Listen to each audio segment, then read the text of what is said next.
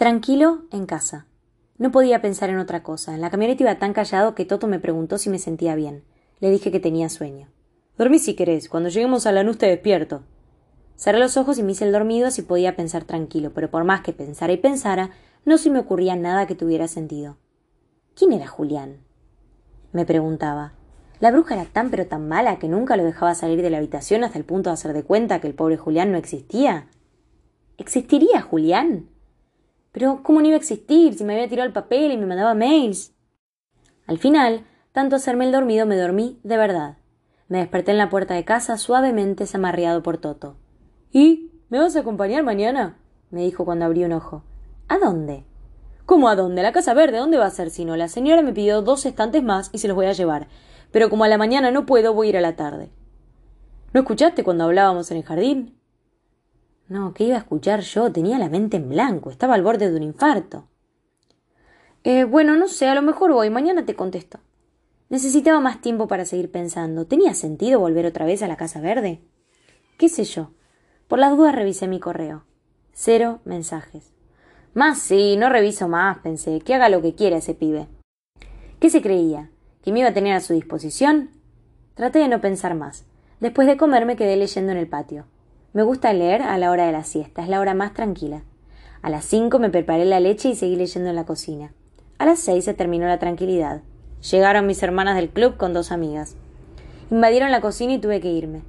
Fui a mi habitación a dejar el libro y vi la mochila sobre la cama. Entonces me acordé de la cámara de fotos. La saqué de la mochila y volé a la computadora.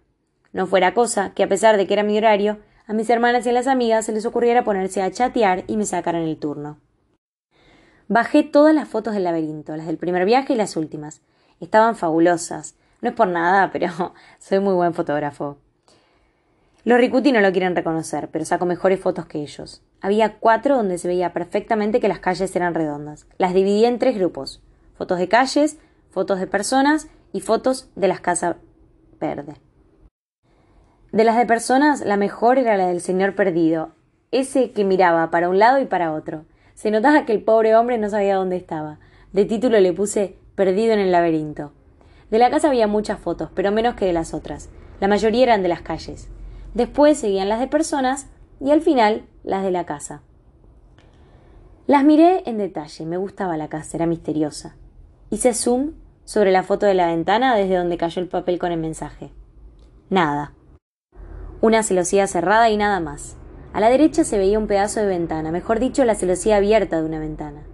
Volví a mirar en detalle todas las fotos de la casa y me fijé en una donde esa ventana abierta de la derecha se veía completa. Una celosía verde, abierta, dos hojas de vidrio cerradas y con cortina. Los vidrios parecían llenos de humo. Seguro que la cortina era como la que tiene mi abuela en su dormitorio, finita y transparente. Hice zoom. ¿Y eso? Insistí con el zoom. Si no había dudas, detrás de la cortina se veía una sombra. No era una sombra muy marcada, pero se notaba bien que era la sombra de. de una persona. Sí, alguien me estaba espiando mientras sacaba fotos en el jardín. Otro viaje al laberinto. El miércoles me levanté temprano otra vez. Volé a la carpintería a ver si Toto se olvidaba de mí y si iba solo al laberinto. Menos mal que lo encontré. Estaba terminando una biblioteca que tenía que entregar al mediodía. ¿A qué hora te dijo la señora que fueras? Ella quería la mañana, pero yo le dije que únicamente podía después de las seis. Si no, iba a tener que esperar hasta la semana que viene, así que aceptó. Creo que podemos salir de acá alrededor de las cinco y media. ¿Qué te parece? ¿Y qué me iba a parecer? Yo hubiera preferido ir a la mañana, pero si no se podía, no quedaba otra que ir a la tarde. Estaba nervioso. Revisé mi correo, cero mensajes. Ni siquiera un miserable mail de los Ricuti contándome lo bien que lo estaban pasando en Santa Teresita. Empezó a olerme la panza. ¿Tan estresado estaba? De golpe me di cuenta de que con el apuro de hablar con Toto y revisar mi correo, se me había olvidado el desayuno. Sí, estaba totalmente estresado. A las cinco en punto aparecí en la carpintería. Toto estaba preparando la caja de herramientas. Como no podía estar quieto, me puse a juntar a serrín. Llené dos bolsas. A las cinco y veinte salimos. Por tercera vez sentí que me zambullía de cabeza en el laberinto. De nuevo aparecían las callecitas redondas, así de una, y desaparecía la avenida, también de una. Hasta el aire cambiaba o serían ideas mías. A lo mejor era por el silencio.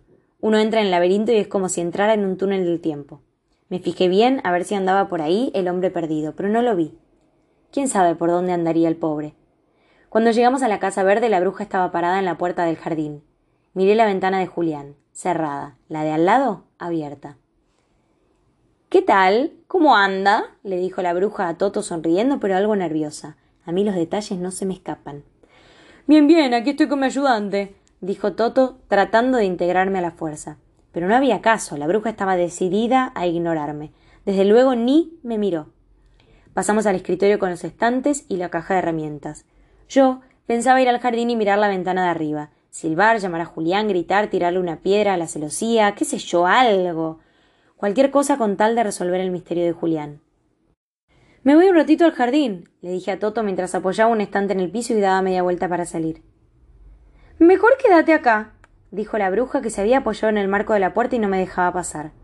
La verja del jardín tiene la cerradura rota y podría entrar cualquiera. Es peligroso. Estaba loca. ¿Quién iba a entrar? ¿El perdido? ¿Y qué me iba a hacer a mí si entraba? Iba a decir algo, pero no me dejó. Les voy a traer jugo de naranjas, enseguida vuelvo, dijo y salió cerrando la puerta. Acá pasa algo raro, pensé. Aproveché que Toto hacía ruido con la perforadora y abrí un poco la puerta. Salí al pasillo. Oí la voz de la bruja. Hablaba por teléfono en el living. Me acerqué despacio. Estaba de espaldas a mí. A las ocho es muy temprano, no me gusta. Ya te dije que los vecinos de enfrente son muy curiosos. Los pesqué espiando más de una vez. Bueno, aunque sea a las nueve por lo menos va a estar más oscuro, a las ocho es casi de día. ¿Y por qué tengo que ir yo? Ricardo, ¿qué tiene que hacer? Está bien, quedamos así, voy a empezar a preparar las cajas así ganamos tiempo. En ese momento se oyó un ruido suave en el piso de arriba, como si alguien, igual que yo, hubiera estado escondido escuchando. Tengo que cortar, dijo la bruja mirando hacia la escalera. Volví al escritorio. ¿Y ahora? ¿Qué? A las siete y cuarto salimos de la casa. Casi nos echó la bruja. Le dijo a Toto que tenía que apurarse porque había invitado a unas personas para cenar y todavía no había hecho la comida, como si fuera una gran cocinera. ¿Me la iba a creer sabiendo que mataba de hambre al pobre Minotauro? Cuando subimos a la camioneta yo ya tenía un plan. Bueno, no era exactamente un plan, pero al menos era algo. Toto arrancó y miré por la ventanilla la celosía de Julián, seguía cerrada. Pero el sol del atardecer le daba pleno y dejaba ver una sombra detrás. Tengo que hablar con vos, Toto. Bueno, dale, te escucho. Y le conté todo, desde el primer día con la piedra y la nota, hasta lo de la sombra. Tenemos que volver, Julián puede estar en peligro, anda a saber qué piensa hacer la bruja con las víboras. Toto se quedó pensativo, y al final me dijo Te invito a tomar una coca. Fuimos a un bar de la avenida ahí nomás, saliendo del laberinto. Toto pidió un café y yo una coca con un pebete de jamón, queso, lechuga, tomate, huevo duro y mayonesa. Pensé que era mejor comer alguna cosita porque se me había pasado la hora de la merienda sin probar bocado. Lo del chico te lo acepto, pero lo de las víboras no. ¿Y los chistidos y el silbido y lo que decían del veneno y las franjas plateadas cuando Julián escuchó con el vaso? Andás a ver, evidentemente algo guarda en el garage, pero no creo que sean víboras. ¿No crees que Julián esté en peligro? No sé, podría ser, pero no podemos saberlo. Sí podemos, tenemos que volver. ¿Volver para qué? ¿Cómo para qué? Para salvar a Julián, ¿para qué va a ser? ¿Y me quieres decir cómo vamos a salvarlo? ¿Qué sé yo? No sé, tocamos el timbre y le decimos a la bruja que queremos hablar con Julián. Ya te dijo una vez que no tenía ningún sobrino y te lo va a volver a decir. ¿Y entonces? ¿Por qué no le mandas otro mail? Te dije que no me contestó más. Entonces no creo que podamos hacer nada. No sé para qué te conté, pensé que podías ayudarme. No es que no quiera, Tomás, lo que pasa es que no sé cómo.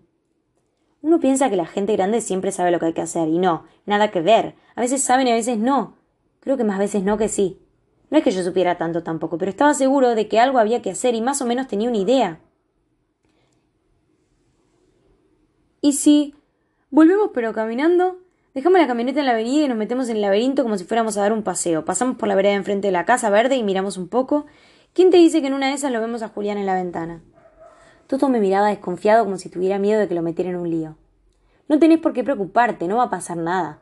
Me imagino que no estará prohibido pasear por el laberinto, ¿no?